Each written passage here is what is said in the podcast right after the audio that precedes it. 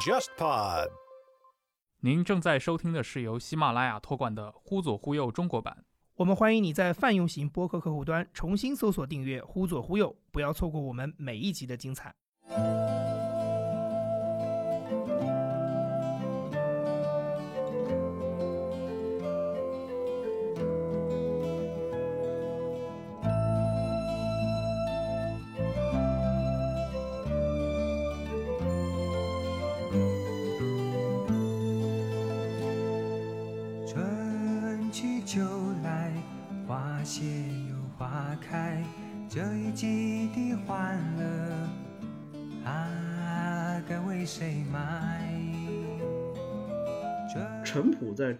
的军事杂志里面建立了一套新的标准，兵器的所有版式是从陈普九九年建立那个标准到现在，就版式没变过，全彩的青图纸来印刷，文章当中插图片的这种版式都完全是他自己设计的。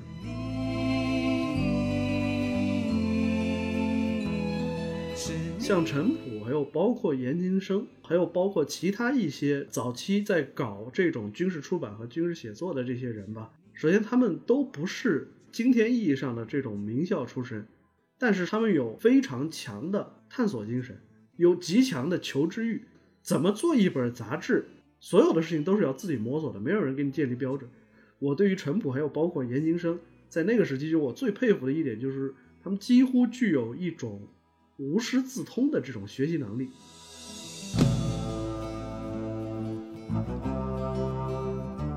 陈普有句名言跟我强调过若干次，大意就是说，你作为一个作者，或者说你作为一个核心讨论者，你怎么能让你的眼界和思维被你的读者牵着鼻子走呢？这个其实是可能对于我们那一批人来说，都会有这样一种意识，我们要提有价值的问题。的欢乐啊，该为谁买？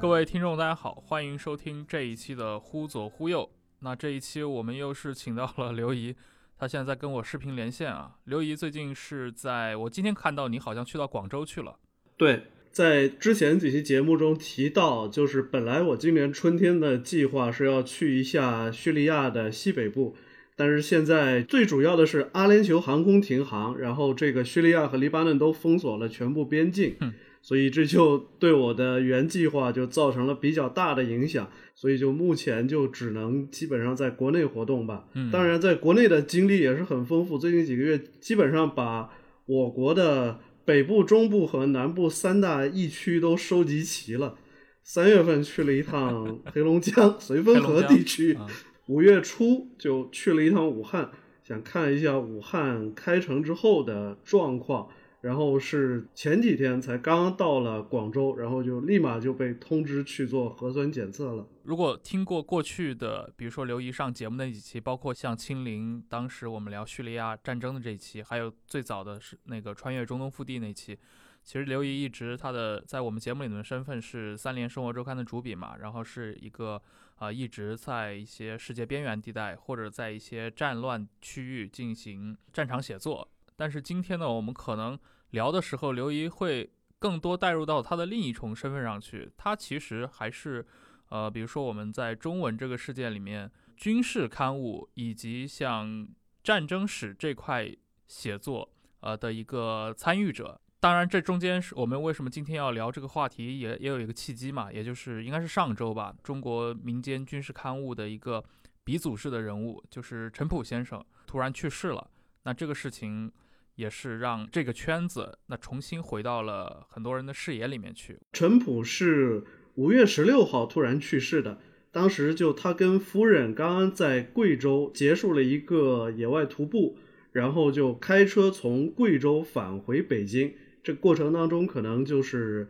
呃一直就没有好好休息，然后就是几乎是回到北京的第二天吧，就就突发心脏病去世了。然后年纪还不满五十一周岁，我印象里是。当时我的感受当然也是非常震惊吧，因为陈普其实应该说他是中国民间军事出版的一个鼻祖式的人物，但是其实他离开这个圈子也比较早。嗯原原本本的说来，可能从两千零四年开始，他就慢慢的淡出，到两千零八年就奥运会那一年就出版了《巡航者》系列文集的第二卷之后，而且就是因为那个文集的反响不如他的预期之后，就彻底离开了。然后在之后的这十几年时间里呢，就陈普就一直是这个去进行他的旅行啊、登山啊这方面的这个爱好。这样的话，就给人的感觉是他这个爱好很健康，作息相对而言，就比起过去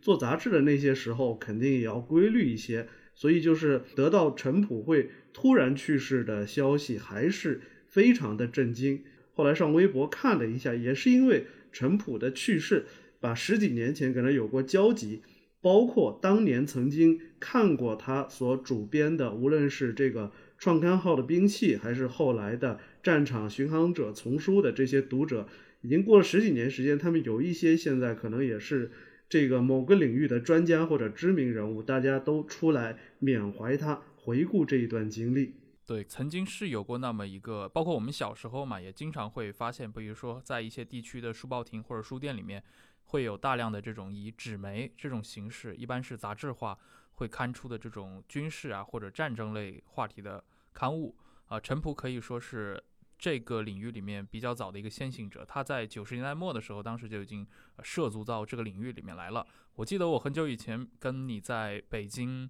呃，有一次突然聊到了这个话题，就扯到。因为刘怡本人，他也你以前也和严金生一起做过战争史研究嘛。我们当时聊到这些上古时代的这些军事刊物的时候，你突然提了一句，说你们都是陈普留下来的遗孤，对吧？我对这个形容印象非常深刻。其实我算起来，我跟陈普可能也就见过十几面吧。虽然我参与民间军事出版物的时间可能比较早，差不多在我大二的时候嘛，就从二零零五年开始就正式参与。但是，其实我开始参与的战争史研究的这个时间，陈普虽然也是战争史研究的当时的早期的主要撰稿人，但是就他慢慢的已经在抽身了。应该说是这个，我对于陈普的前半生吧，这个所知不多。比较清楚的是，他从一九九九年，一九九九年当时是这个有两个契机，第一就是中国驻当时的南联盟的首都贝尔格莱德的大使馆。被美军炸毁这个事件，而且九九年还有另一个事件，就是国庆大阅兵。这两个事件使得当时的普通中国军事爱好者对于军事资讯的需求，乃至他们对于军事问题的这个关注，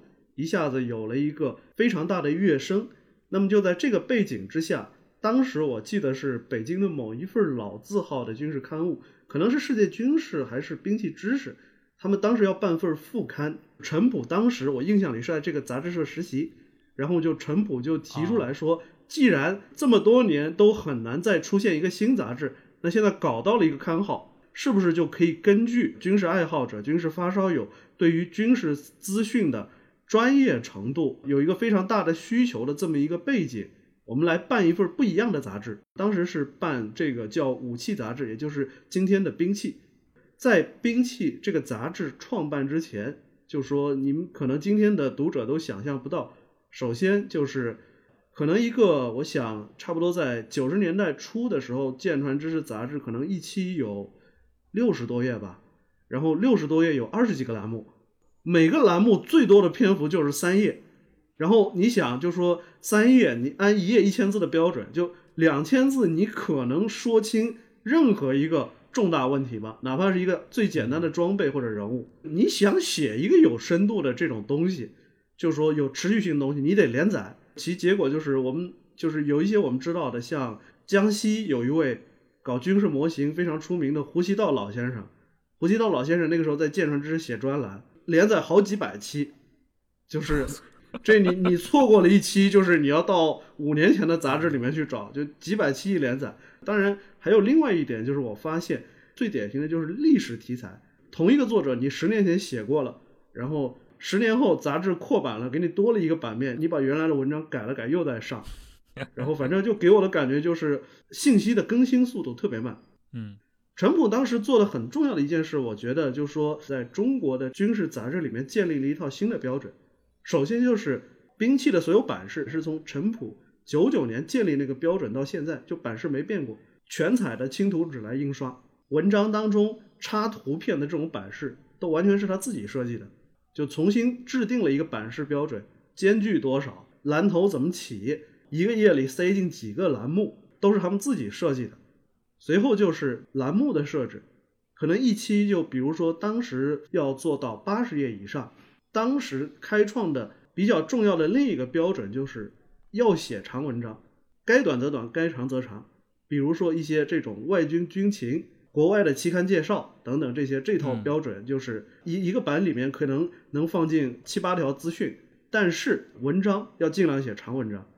这个当时我记得八十几页的这种长文章的篇目，我印象里大概也就是十篇左右，每一篇可能有六到八页，而且就是这六到八页当中各种门类搭配的非常好。还有一块比较重要的就是陈普就当时制定了一个标准，就说要好好写历史，而且就说要研究，除了研究一些这种经典的战例人物。还有一种装备被研发出来之后，如何在现实环境当中产生作用？应该说，这些标准，无论是从版式标准，还是从写文章的这种标准来说，都是陈普建立了这一套。当然，这个因为陈普当时可能还想从这个杂志社获得了更大的自主性，因为事实上，最初的几期杂志就是陈普。和他的夫人王涛就两个人组稿，两个人做版，在这个过程当中，两个人还要自己写一些文章。可能当时陈普想把他的提出的这个模式给固定下来，但是就这个尝试失败了。所以就是陈普实际上是在兵器留了大概一年左右的这种时间，但他把标准传了下来，然后就离开了。就是从九九年开始做这个武器，也就是兵器的试刊号。实际上到两千年过一点，陈普就离开了，离开了。但是可以说到今天为止，不管是兵器杂志，乃至中国现在整个的这种军事期刊的版式和内容，还是非常受陈普当时留下的遗产的这个影响。嗯，也就是说，在那之后的话，其实在中国，其实就是两千年到你刚说的可能两千零四甚至两千零八年之间。其实出现过一批嘛，就是比如说，呃，有一群民间的爱好者，这个其实也不限于军事这一个领域了。其实，在很多小众领域里面都出现了。比如说，我拿到了一个刊号，通过一些曲线救国的手段，比如说挂靠在某个出版社下面，然后我能够做一个刊物出来，投送到全国甚至或者部分地区的书报亭里面。就当时可能被像我这样的一些中小学生 给买到了啊，会出现那么一个时期。那你其实当时也等于是自己也实际参与过嘛？你比如说给刚刚说到的这些杂志，你进行投稿，但后来很多人也知道，比如说你当时和严金生，也就是微博上的战争史研究，你是参与到他的这个，呃，也是一个很个人化的杂志的运作过程中去。这个故事又是一个什么样的故事呢？这个故事应该说就是还是说来话长，还是要从陈普那儿说起。陈普在离开兵器杂志之后呢，他在某个军事 BBS 上写了一点东西，大意就是说他开始做兵器的时候想做两件事，第一就是办一本跟过去的中国的军事杂志截然不同的这么一本新杂志，他觉得这个目的达到了。还有另一个目标，这个目标到他离开兵器为止实际上是没有达成。这个目标就是说他还要办一本有思辨性质的。具备真正的战略视野和启迪性，能对中国的一大批军事爱好者发挥影响力的这么一本杂志。离开兵器的时候，他当时感觉第一可能就是杂志毕竟要上级管着你嘛，大家的磨合会有诸多问题。另一个最主要的就是还是因为杂志它毕竟是一种相对而言就强调时效性、强调面面俱到的这么一种东西，他就认为。杂志这个载体，跟他所期待实现的那种目标，杂志不是一个最好的载体。所以实际上，陈普在接下来，包括后来战争史研究做的，用今天的角度来看，都是 MOOC，magazine book，就是杂志书，一期可能有一百多页，一百多页可能就是像陈普当时做战场的时候，可能也就是七八篇文章吧，一篇可能有十几页、二十页的这种容量。十几页、二十页，就说你可以用。像我记得我们做战争史研究，战争史研究做到后期，差不多是一百二十页到一百二十八页，每期有二十一万文字。然后你那个时候，这个像陈普他们，你能用一两万字，甚至你用特别长的连载来讲一个非常大的、非常深入、非常值得探究的这种话题，这是他创办《战场》这个丛书、这个 MOOC 的初衷。当然，其实说到这个办杂志，就最典型的就是还是一个版权问题，就是《战场》刚刚开始办的时候，实际上它就有一个巨大的后门。就说到底以什么形式来办？陈普当时做的时候是我忘了，好像是广东音像出版社还是什么，打了一个擦边球。丛书号理论上你不能一册一册书，你买了一个丛书号，里边这个包含十二个分册，你十二个分册必须一起出版。当时是我记得是我们的一个经销商给他出了一个主意，那个经销商当时还在做另一份杂志，是计算机类的，他就想了一个打擦边球的招是什么吧？买了一个光盘的号，所以大家如果就说有比较资深的读者可以回去看，就每期战战场都有光盘，实际上合法的是那张光盘。他买了一个音像出版物的号，光盘是合法的，书是光盘附赠的说明手册。骚操作，在操作上是这个样子的，就通过这种方式把杂志给办了起来。然后陈普那个时候就开始做战场，做战场就是我记得战场最后一共是出了五期嘛。五期当中风格也会有变化，但是总体的它的组稿方案还有它的特色，就是我前面提到的：第一，关注一些战略问题；中间就是我去过一趟陈普的家，他买了很多，就日本有一份杂志叫《军事研究》，搞军事战略研究的这么一份专门的杂志。陈普买了很多这种杂志，去参考他的视野，去参考。一个有具有非常成熟的军事出版传统的这个国家，他们的这些军事出版专业人士最关注一些什么问题，然后来写他的文章。另外就是装备、人物、历史这些东西，应该说是在他的这几期战场里面，他的这种个人的偏好是表现的非常充分的。当然那个时候也陆陆续续开始有一些其他的作者加入。你去看里边的这个里边的这个当时的作者名字，其中应该说是都是后来在中国军事出版圈比较活跃的一些人。除了陈普本人之外，当时这个严金生，也就是歌剧院幽灵也开始写东西。然后是这个比较资深的有陈普的几个个人朋友，差不多有十几个人，就慢慢的就开始形成这么一个相对稳定的作者群。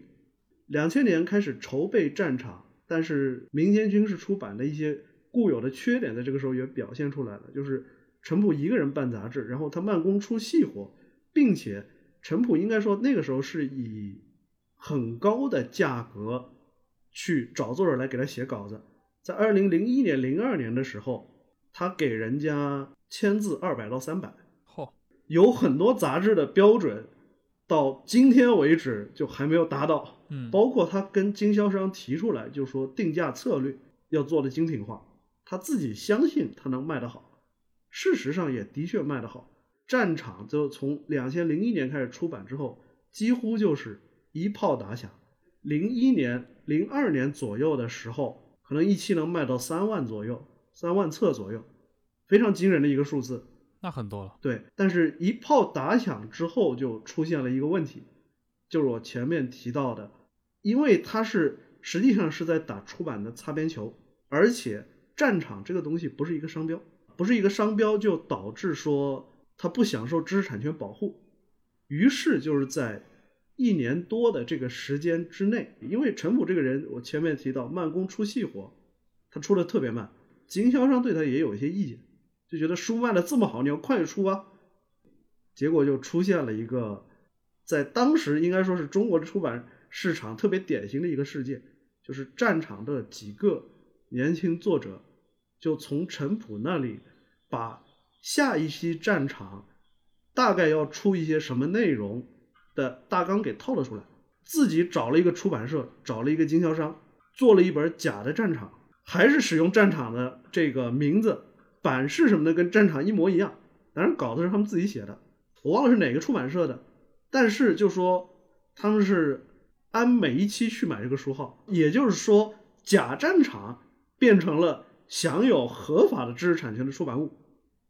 然后嗯再接下来是假战场还不止一种，各地的经销商看这个书军事类的书卖得好，又知道战场的这种名字响，他们也去找了一帮人，不管以是以抄啊还是传啊还是什么样的这种方式，总之就是可能一年之间吧，中国出现了至少有三到四种战场，谁也不知道哪种是真的。陈普就认为，在这种情况下，就是战场这个牌子，因为这种版权纠纷，实际上已经烂掉了，他就不太愿意做下去了。然后在这个背景下，就又发生了一个特别有时代特色的事情。当时和陈普在一起做战场的有一个人叫王辉，王辉也是中国这个民间军事出版界的，应该说是一个前期的一个人物吧。我听说过他的段子，对，但我不知道真的假的，就是听你说。对，就是毁誉参半的这么一个人物吧。我没有跟王辉打过交道，但是我一直跟他共用的是同一个经销商，包括我也跟很多人跟王辉关系比较密切的人跟他们有过交流，就给我的感觉就是，你要说王辉完全是一个江湖骗子，他也不是，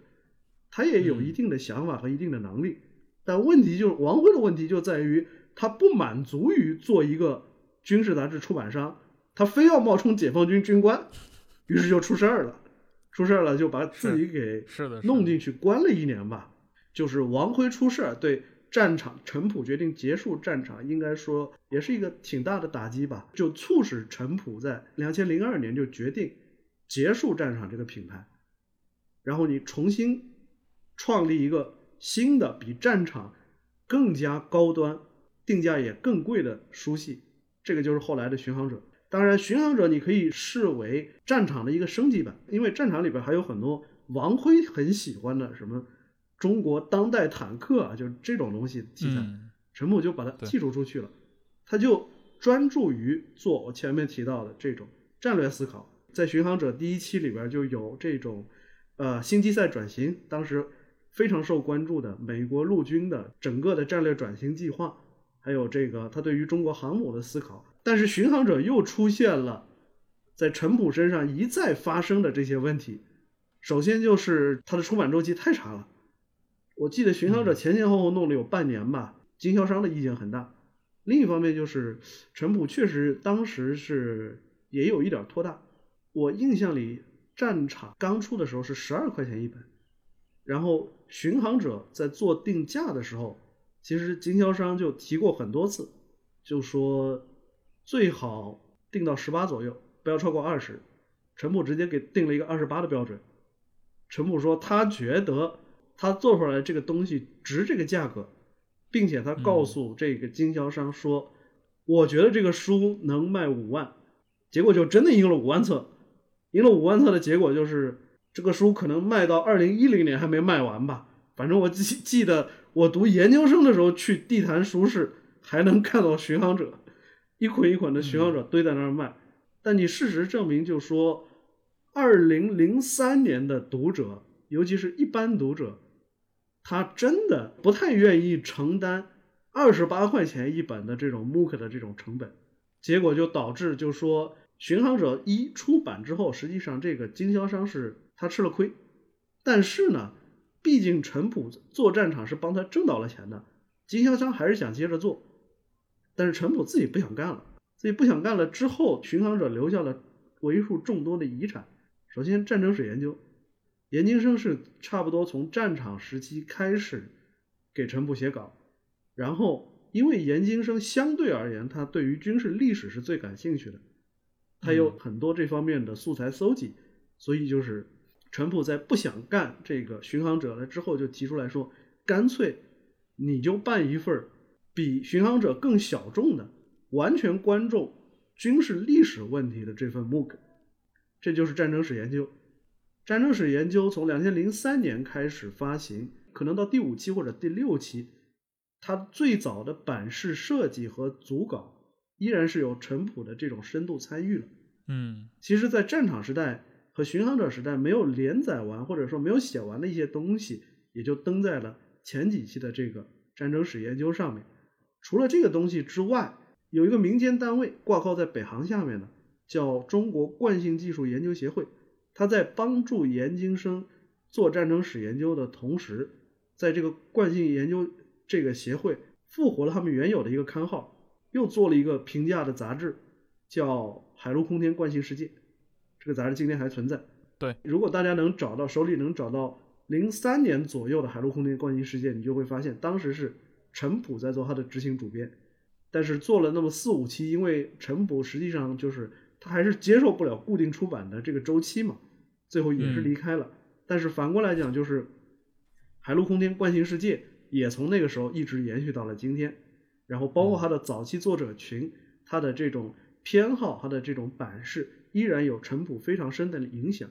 随后是接下来就是在十多年前，就是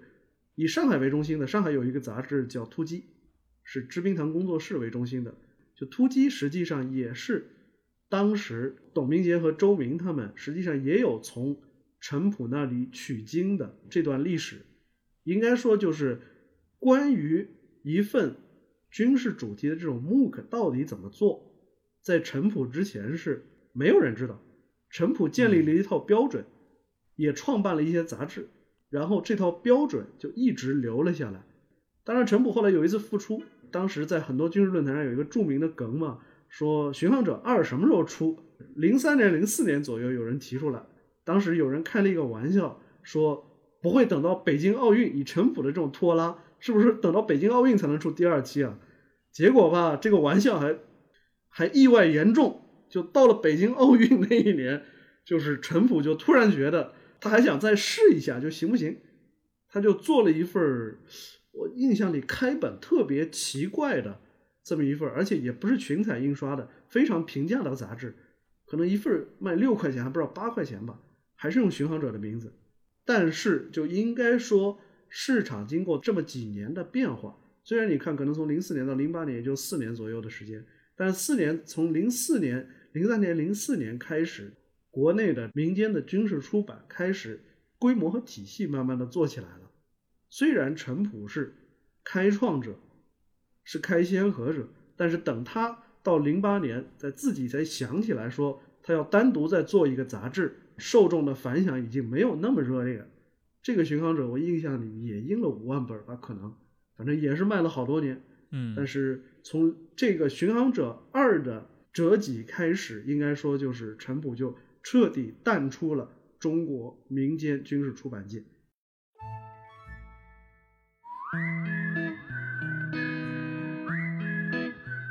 忽左忽右至今已经更新了将近八十期的节目，其中有两期节目神秘消失了。很多听众会在微信听众群、微博评论区或者线下见面时问我们：二十七和二十九这两期节目哪里还能听到？现在我们将正式提供你一个官方的渠道，那就是忽左忽右全新建立的独立 RSS feed。如果你一直使用苹果播客、Pocket Casts 或者其他安卓播客客户端订阅收听忽左忽右，现在就请你重新搜索忽左忽右，重新订阅我们的节目。同时，现在你也可以在 Spotify 上搜到我们的节目了。而你此前在这些泛用型播客客户端上订阅的由喜马拉雅 FM 托管的忽左忽右，将更名为忽左忽右中国版。节目封面也将变为灰色。除此之外，我们还在网易云音乐和 Spotify 上建立了官方歌单，你只需要在这两个 App 里搜索“忽左忽右 BGM” 就可以找到。如果你喜欢忽左忽右，我们非常欢迎你把我们的节目分享给你的好友，并教会他们如何听播客，带他们一起进入播客的世界。我们也欢迎你在苹果播客为忽左忽右留下五星好评。最后再次提醒使用泛用型客户端的你，请重新搜索订阅“忽左忽右”。不要错过我们每一集的精彩。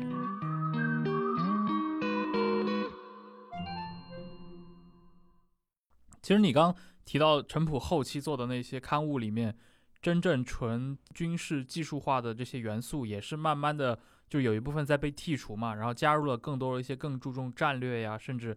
军事历史这个向度的。呃，其实那个时候我想知道，比如说像《国际展望》这类的杂志，在你看来和比如说，陈普试图把军事刊物发展的那个方向，它有这种重叠的部分吗？以及像当时像赵楚呀、谭飞成这一群人，呃，和当时陈普的这个写作圈子，它是有这种交叠的成分吗？像陈普，还有包括严金生，还有包括其他一些早期在搞这种军事出版和军事写作的这些人吧，就非常奇特。首先，他们都不是今天意义上的这种名校出身，但是首先就说他们有非常强的探索精神，有极强的求知欲。怎么做一本杂志？其实无论是陈普还是严金生，还是跟他们同时代的很多人，所有的事情都是要自己摸索的，没有人给你建立标准。学习能力很强的一个副产品就是你懂得上哪儿去扒资料。当然，当时刚好是处在互联网在中国，尤其是像这种 BBS 和搜索引擎还在方兴未艾的这种时代，一开始的做法特别原始，就是去买嘛。今天我印象里，在孔夫子和淘宝上还有一个挺著名的、非常资深的书店，叫神鼠军事书店，他的老板叫李云。李云就是当时给突击，还有包括像之前像陈普他们，就是卖资料的这个人。但是就很多时候就说，你首先得熟悉任何一个军事问题的研究方向和脉络，下一步你才知道去买什么东西。这一点就是我对于陈普还有包括严金生在那个时期，就我最佩服的一点，就是他们几乎具有一种无师自通的这种学习能力。但是另一方面，就说不得不提的，也是我个人认为最重要的一点，其实是资讯获取方式的改变，从图书馆阅读向互联网获取知识的这种途径的转变，这种东西应该说是对当时的，我不知道作为整个的军事发烧友群体是有没有意识到这种资讯获取方式的革命，但是至少就是说那个数量比较小的所谓的。资深军迷或者说大神的这个群体，大家都有了这种意识，突然意识到，哎，我要搞一个什么东西，或者说是我要检索一个什么资料，我不一定非得去图书馆了，我可以通过网络，包括大家甚至那个时候也开始接触电子书，然后还有一个比较重要的就是交流社群的兴起，最典型的就是这个 BBS，BBS，BBS 的兴起是。一个很重要的点就是，大家发现你们一群人生活当中毫无交集、互不了解，但是因为你们对于某一个共通的问题都感兴趣，而且你们可能在这方面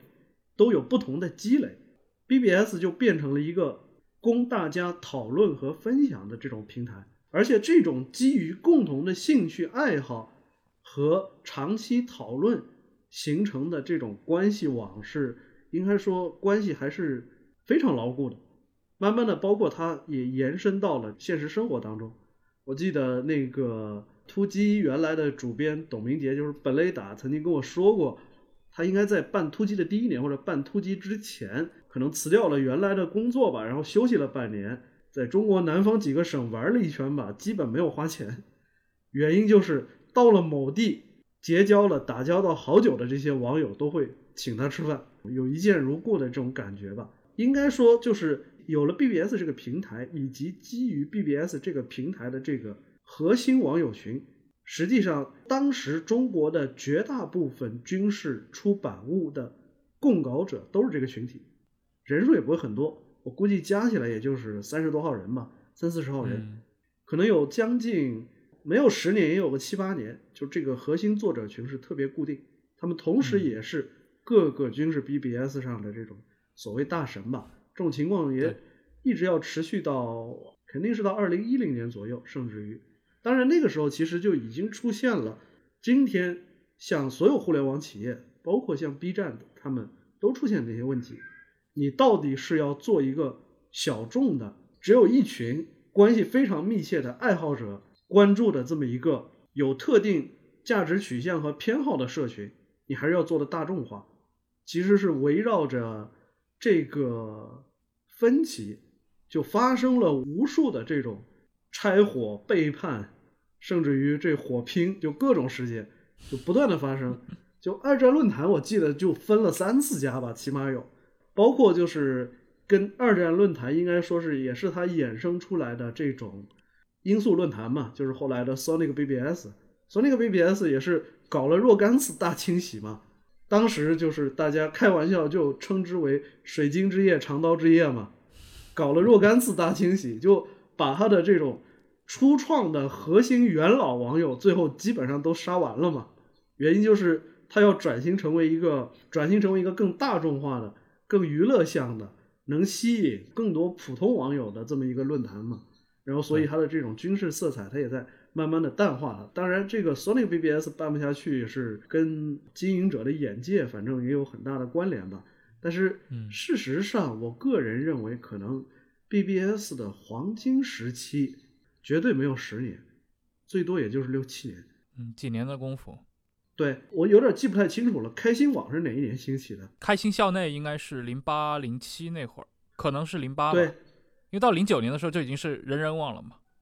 对，就是从那个时候，从开心网、人人网开始，其实 BBS 已经走下坡路了。那个时候跟 BBS 开始兴起，其实也就是刚过去五年左右的时间。再到二零一零年之后，这种这种东西就完全消失了。所以我就是说，那确实是一个。可能算是中国自有互联网以来一个比较单纯美好的，可以称之为田园牧歌的这种时代吧。你反过来，你也能理解，就是为什么在二零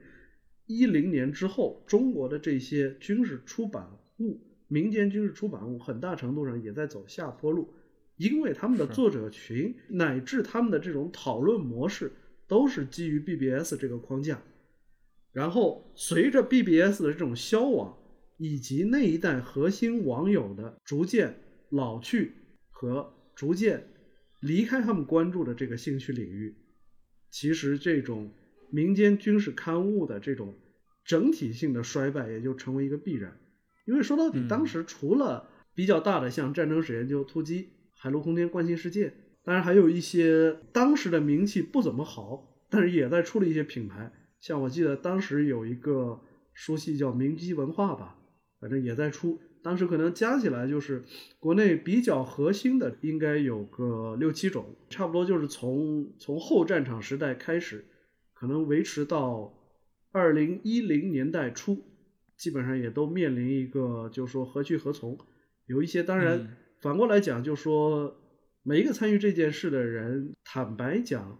没有一个因此而致富的。这可能跟今天号称做互联网内容的人最大的一个差异是。今天你可能有一个所谓的这种好内容出来了，引起了关注，你下一步就想着怎么去搞钱，怎么把它做大，快速变现。当时确实没有这种意识。一方面，当时就说整个中国的这种互联网还处于在萌芽期嘛；另一方面，很重要的是，我觉得就是说当时大家在做这件事，当然你不能说后面没有经营方面的考虑，但是最主要的应该说还是出于兴趣，还是出于热爱。嗯。就从从陈朴以下，在这十几年当中参与过这项事业的人是，应该说是从来没有想过，事实上也没有从这件事当中获得什么可观的经济回报。特别是如果用丛书号来办刊，一定程度上还在灰色地带行走嘛。包括很多人最后就栽在这件事上，你前面哪怕赚了一点小钱，最后都搭进去了。所以说，就说你要说。从这里面就是挣到了钱吗？也没有，挣到了知名度吗？可能也没有。所以就反过反过来讲，却有很多人因此就是付出了非常严重的健康代价，就是包括不到五十一岁就去世了的陈普，包括张骞，还有包括更早的，在二零一五年之后，我印象里反正几乎每年都要送走一个熟人嘛。对，就这真的是这样，大家而且。对，就是陈普已经算年纪很大的了，去世的那几位年纪比他更轻，所以就说你也可以说是陈普可能最终也没有做成他想做的那件事情，要办一份具有思辨性、具有启发性的，然后能对很大的一个群体产生影响的这么一份群体杂志。但是就是对我们这些亲身经历过这个时代，并且在那个时代中尝试去做一些人来说，就毕竟还是留下了一些回忆。但是可能留下的也只有回忆。嗯，其实你刚提到 BBS 这个事情嘛，我印象中应该是二零一二年，当时南都周刊写过一篇特稿，就叫 BBS 往事。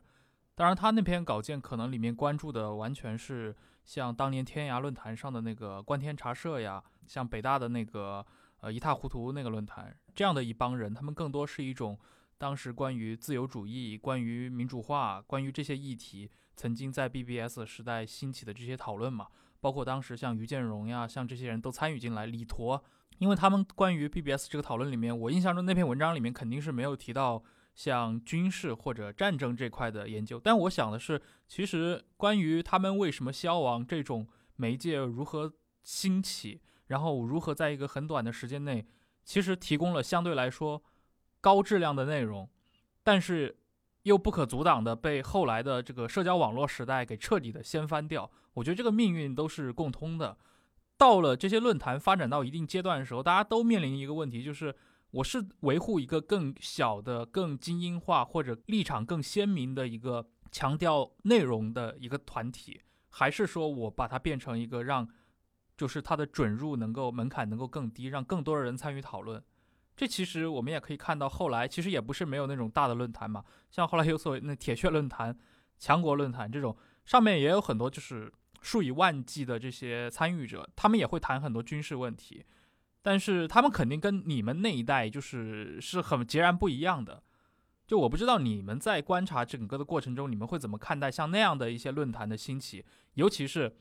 他们其实塑造了现在的人对于军迷的这个认知嘛。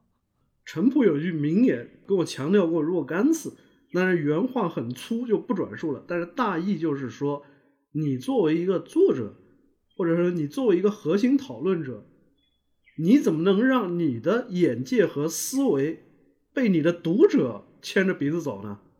这个其实是可能对于我们那一批人来说，都会有这样一种意识：我们要提有价值的问题，你要跟别人进行平等的对话或者讨论。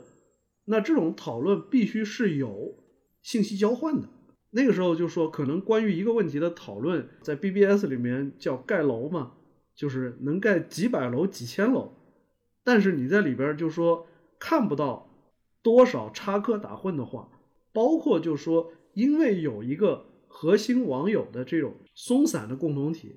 这就导致说你如果这个要进入这个共同体，成为他的一员，你也必须比如说在讨论或者发帖当中，就是就证明你越过了他们所设置的这种知识门槛。然后你才会被吸纳为这个共同体的成员。在当时，我自己还有我们这批网友，其实也都见证了这种讨论方式的这种慢慢消亡嘛。尤其是这种像罂粟论坛，你搞长刀之夜，你把一些核心网友给消灭了之后，当然核心网友当时搞了新的二战论坛，这个二战论坛不是注册制的，是邀请制的，然后邀请制的是完全封闭的一个社群。这种完全封闭的一个社群，然后你又这个需要有网友保荐或者邀请，这就导致说你的影响力永远不可能扩大，甚至于说你可能一开始四十个人建了一个论坛，讨论者增加的速度是一年三个或者五个，然后你这四十个人随着你年龄的增长、经历的不济、兴趣方向的这种转移，你一年消失十个，然后再过了几年就是完全封闭式的论坛。它也消亡，但是你大众化了之后，你势必就面临就是越来越多的这种网友，尤其是年轻网友，他不接受你们这种精英化的讨论方式，他蔑视所订立的这些潜规则。一开始你就会感觉气氛有那么一点改变，但这种有价值的讨论就还能进行，但是就慢慢的、慢慢的，其实虎扑也是这样的，虎扑也是经历这么一个过程嘛。然后到了某一天，你突然就发现。氛围整个的变了，接下来你会发现，可能过去是十个讨论帖里面掺着一个灌水的，现在就是灌一个礼拜水，终于找到一个稍微能读一点的帖子，基本上就这个样子。反过来讲，我认为军事可能对中国来说，就是知识并不是从下往上一层一层的慢慢累积，而是知识和讨论完全由媒介来决定，媒介变换之后。之前附着在这个媒介上的所有信息都被一扫而空。就我前一阵跟那个凤凰周刊的段宇红聊天嘛，我说你仔细想想，就是有好多我们在 BBS 时代讨论烂了的东西，就是盖了几千楼、几万楼那种东西，BBS 消失了，这个信息也消失了。我记得，反正去年就是电影《八佰》这个下映风波的时候，我说我非常清楚的记得我所读过的关于八百壮士的最好的一篇文章是有一个网站叫征程往事，我记得它附着的一个 BBS 叫什么？战沙，对，战史沙龙，战史沙龙的一个台湾网友叫霍安志写的，嗯，特别长，加起来有两万多字，对八百壮士这个事件的前因后果，这些人的生前身后是有非常详尽的勘证。我后来翻墙出去找了一遍，最后在北美某个 BBS 的镜像上找到了十几年前有人转贴的这个文章，是，我才把这个原文再扒下来。包括我今天我在 B 站上有一些，因为现在很多年轻军迷玩舰娘游戏嘛，然后嗯去整理跟日本的、日本海军史、日本军舰有关的这种资料，包括有一些贴在 B 站上，然后反正我看了挺震惊的。我说这东西我十几年前不是都已经完全给你们整理过了吗？不仅贴在网上，甚至还出了杂志，甚至还出了书。但是对他们而言，这又是完已经是完全的新知识。重新发明轮子嘛。对，听起来就是一个特别荒唐的事情，就仿佛我们这些人是得了妄想症，就只在我们的脑海里那样一些讨论，那样一些东西存在，但是你在今天的中文互联网上，你就是找不到，没了。嗯，是，而且我丝毫不怀疑，也许十年过后，就是今天他们被讨论的这种问题，又会被重新拉出来讨论一遍，没有任何信息增量。对的。尤其像互联网时代，其实过去我们是认为有些东西，比如说互联网化了，它就不会消失。但其实我们现在看来，其实互联网时代保留的这些东西，它们消失的速度远远快过你任何的这种实体。呃，你无论是一本杂志，还是一个呃一本书，或者一段记忆，你在互联网上，如果你只以这种互联网文字的形式存在的话，你现在去找找什么十年前，哪怕是前几年，比如说当年温州动车事件。当年的一些，比如郭美美事件时代的那个微博上的很多的信息，你会发现你根本找不到，哪怕你印象极精确，你能把这些原文复述出来，但是你找不到这些内容了。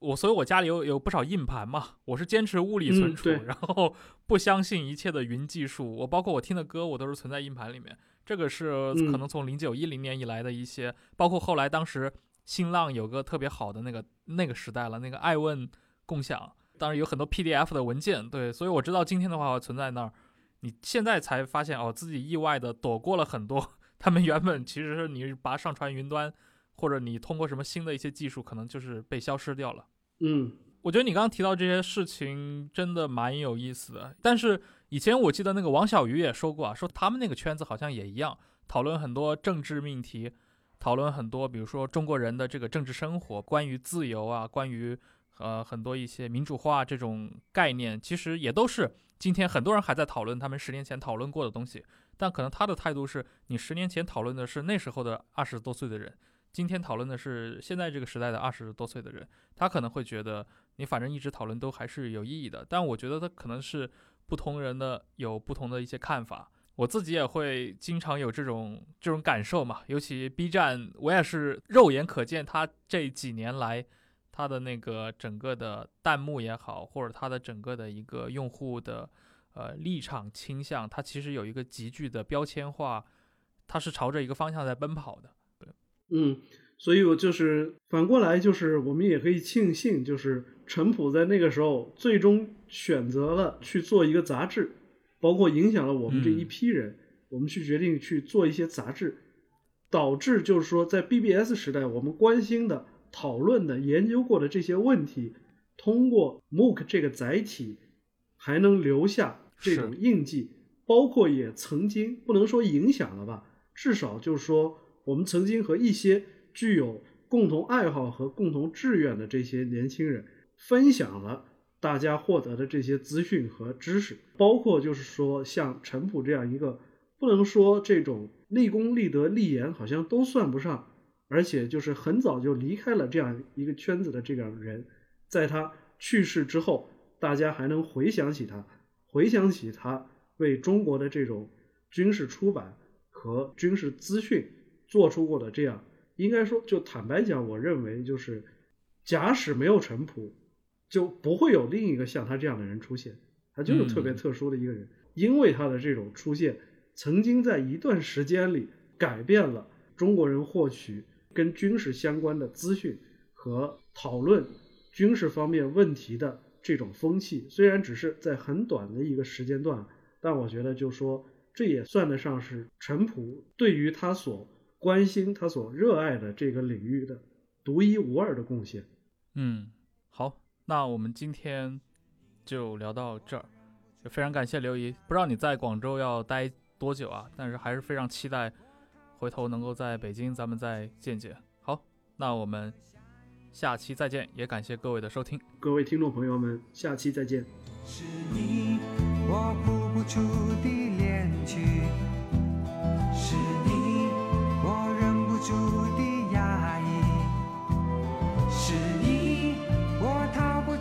的过去和下一季。